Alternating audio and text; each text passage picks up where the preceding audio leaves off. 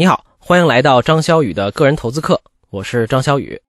课程进行到现在啊，你会发现我们一直在反复强调一个理念，就是通过买公司股票赚钱是一件非常难的事儿，比你想象的要难得多。因为好公司呢极其稀少，难以捕捉，即使捕捉到了呢，持有的过程可能也很艰辛。而且，就算你能判断公司的质地，如果没有价格意识和给公司估值的能力，还是有可能亏钱。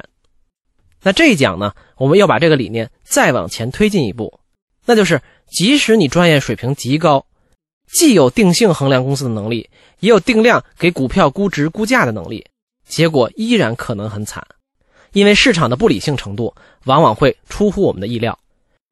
信仰价值投资的同学一定知道巴菲特那句经典的话：要用五毛钱买价值一块钱的东西，这也是我们讲过的安全边际的概念。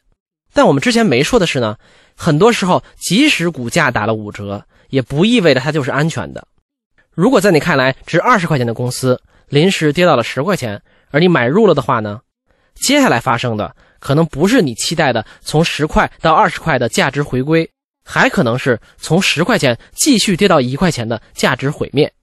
你可能觉得这有点天方夜谭，我们来看个非常经典的例子：美国著名的投资机构美盛集团。有一个传奇的基金经理，叫做比尔·米勒。这位米勒先生有多传奇呢？他旗下管理的基金从1991年起，连续15年战胜标普500指数。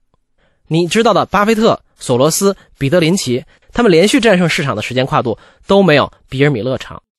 结果就在2008年的时候，传奇的比尔·米勒遇到了人生中最大的滑铁卢。你应该还记得。零七年爆发的那场次贷危机里边呢，受伤最严重的就是银行这类金融机构，以及房利美、房地美这样的地产相关机构。在这次大熊市里面啊，比尔·米勒认为整个市场过度恐慌，导致价格呢不理性的下跌过多，所以呢他边跌边买，大跌大买，买入的呢全是类似于贝尔斯登、美林证券、房地美、AIG、花旗银行这些后来差点倒闭的企业。通常我们印象里的大跌啊，一般就是跌个百分之三十、四十，或者是腰斩，也就是跌到一半。但当时这个金融危机，很多银行股下跌的可不是这个量级。比如在二零零七年，花旗银行的股价基本是五六十美元的水平，结果次贷危机的苗头刚一出，花旗的股价就在三个月里跌到了一半。那这个时候呢，很多人一看股价打了个五折，觉得这只股票已经跌到位了，开始呢慢慢买入。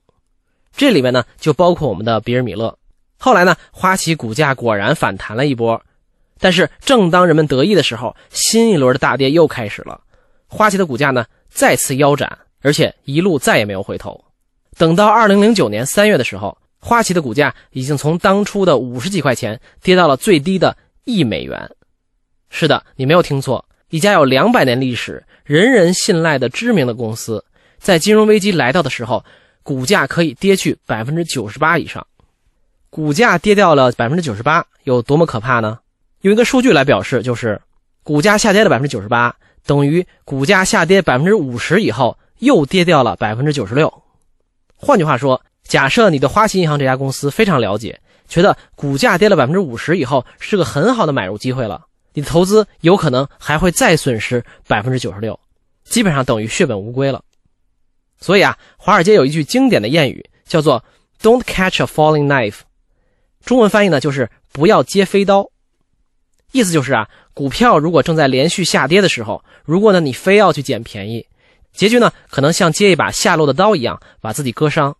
那换个角度理解就是啊，不要幻想自己有抄底的能力。比尔·米勒的经历呢，就告诉我们，即使是最有经验的价值投资者，在接飞刀这件事上，也可能大错特错。我在文稿里放了两张图，你可以感受一下当时那个惊心动魄的时刻。一张呢是花旗银行的历史股价，另一张呢是比尔·米勒旗下基金的业绩表现。你在图中可以明显的看到这支基金的历史表现有多么好，又是怎么样在2008年一夜回到解放前的。关键是比尔·米勒绝不是个例，在华尔街试图靠抄底来投资，最终导致接飞刀失败的案例比比皆是。比如另一位对冲基金巨头 David Tepper，他呢曾经在金融危机时期挣到了40亿美元。但之后在投资医药企业埃尔健的时候，也是抄底失败，公司在他投资之后又跌了一半。同样的故事也发生在潘兴广场的创始人比尔·艾克曼、绿光资本的大卫·埃因霍恩和无数最聪明的华尔街投资人身上。那为什么接飞刀这么容易失败呢？原因就是，作为价值投资者，我们都相信价格虽然会和价值偏离，但最终都会回归。但问题是，没有人知道这种回归什么时候发生。你想，从常识来说，如果一只股票非常抢手，那么吸引的人呢会越来越多。更多人的买入呢，会继续推高股票的价格。反过来呢，也是一样的。一直跌的股票在短期内会继续跌下去，这就是所谓的在一段时间内市场自我加强的意愿。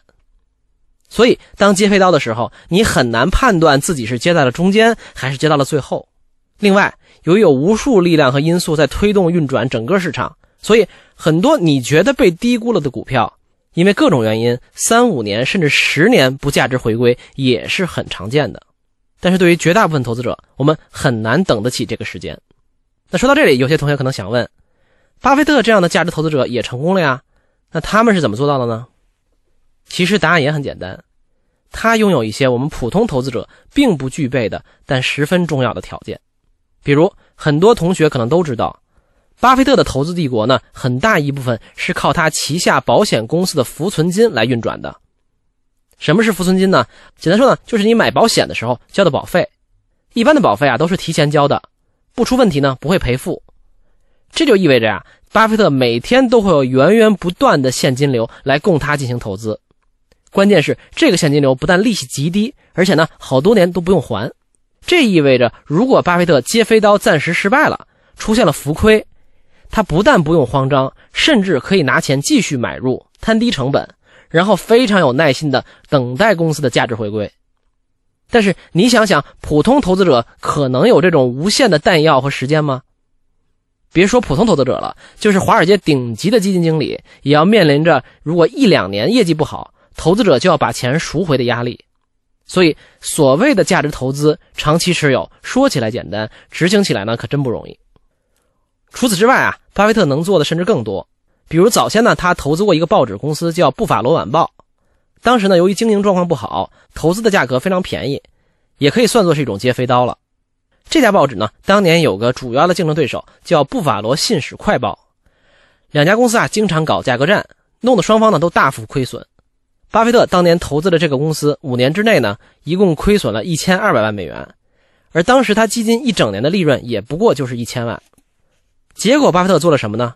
他直接开始插手公司运营，比如呢，要求报纸的执行主编开设新版面，重新设计广告报价机制、营销方案等等，甚至呢，还会每个月亲自去检查进展。几年之后啊，布法罗晚报终于把《信使快报》拖到破产了。结果呢，在《信使快报》破产后的第一年里，布法罗晚报呢就扭亏为盈，大赚一千九百万美元。巴菲特这笔投资呢，在经历了漫长的浮亏之后，最终还是非常成功。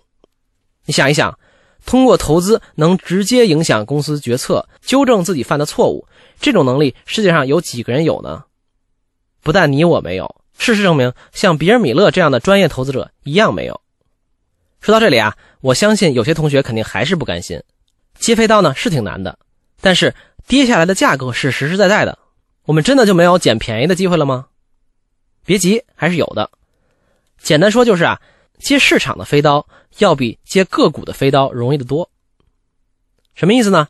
你看，刚才我们说的花旗银行这样的公司，在极端情况下可以跌掉百分之八十九十，甚至百分之九十五以上。个股呢，其实都会这样。但是啊，对于整个美股、A 股、港股市场而言呢，你是很难见到这种极端的下跌的。二零零八年这种几十年不遇的金融危机呢，标普指数也仅仅。当然要加个引号了，仅仅下跌了百分之三十七左右。一九八七年十月二十九日，美国股市闪崩的那一天呢，也不过是一天跌掉了百分之二十三，之后呢又开始缓慢的回升了。而我们国家的沪深三百或者中证五百指数呢，极端情况下跌幅也大概在百分之五十这个量级，所以我们还是能多少捕捉到一点规律的。说到底呢，对于一家公司来讲啊，它的价值当然有可能迅速缩水，甚至最后呢破产倒闭。所以股价跌没呢，并不是不可想象的。但对于一个市场，你很难想象代表中国经济或者美国经济的最重要的几百家公司，短时间内缩水百分之八十，更别说百分之九十五了。因为一个市场呢，本质上是背靠整体的国力、人口、科技、生产力在做保证，而这些东西呢，是不可能一夜之间消失的。换句话说，如果哪天你真的发现美国股市狂跌百分之九十，那可能我们一生中最重要的发财的时刻就要来了。好了，我们来总结一下这节课的内容。第一，最好呢不要试图抄底，因为抄底之后迎接你的很可能不是价值回升，而是血本无归。这是无数华尔街精英总结出来的经验，不要接飞刀。第二，即使是抄底，也尽量要去抄市场的底，而不是个股的底。最后呢，还是一道思考题：你在投资的时候有没有捡便宜的倾向呢？对于抄底，你有什么心得或者教训呢？欢迎在文稿后面留言。好了，这就是这堂课的主要内容。下一讲呢，我们来说一说要不要买专业人士打理的基金的问题。我们下一讲再见。